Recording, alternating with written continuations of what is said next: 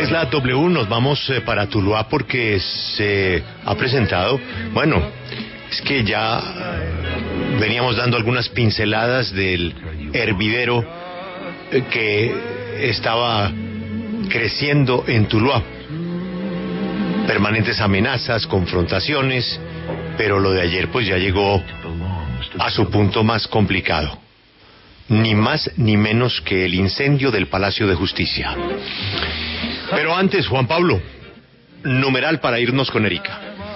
Pues Julio, un numeral que es una reflexión y sobre todo una proyección. Una proyección eh, para los jóvenes, una proyección, digamos, desde, desde la perspectiva de quienes están hoy protagonizando lo que ocurre en las calles. Los jóvenes.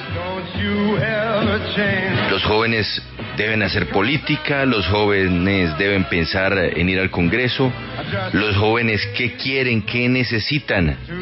Vámonos hoy con los jóvenes, Julio, numeral. Los jóvenes quieren, numeral, los jóvenes quieren ir al Congreso, numeral, los jóvenes quieren participar activamente en política, numeral, los jóvenes quieren tener eh, también un poder de decisión en una Colombia que pareciera a veces no estar tan conectada con ellos. Numeral, los jóvenes quieren mejor educación, mejor salud. Numeral, los jóvenes, no lo podemos negar, es la juventud la que ha sido el motor de todo lo que estamos viviendo.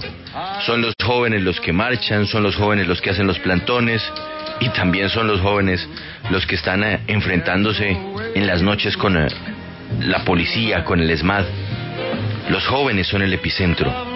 Numeral, los jóvenes quieren. Y ahora se está hablando de política, Julio. De un Congreso en donde ojalá los jóvenes pudieran tener representación y sentirse de verdad con voz al interior del Congreso de la República. Juan Pablo, es que el propio partido de la U está promoviendo que la llegada al Congreso se baje a los 18 años, pero ¿qué dicen muchas voces? ¿Cómo es posible que quienes eh, llegan a un acuerdo de paz, Juan Pablo, como es el caso reciente de las FARC, pero hay otros casos, puedan llegar al Congreso y los jóvenes, ¿no? Llegando al Congreso pueden pelear por sus sueños, pueden hacer visible sus justas eh, peticiones, causas, pero lo hacen en el Congreso y no en la calle y no rodeados de los bloqueos que tienen hoy desesperado al país y en situaciones tan confusas y condenables como la de desaparecidos, la de muertos, tantos heridos, policías, civiles, muchachos, y por supuesto una economía que se está fracturando minuto a minuto. Pero ya en medio de la confusión, incendiar un palacio de justicia, pues eh, ya es una señal de que, eh, al menos en el Valle del Cauca y particularmente en Tuluá, las cosas están tocando fondo. Sí. Los jóvenes quieren, ese es nuestro numeral de hoy. Me permito de informar. la mañana. Y, y Julio, sobre el temita del Palacio de Justicia de Tuluá, ahí sí que no me digan que eso son las marchas.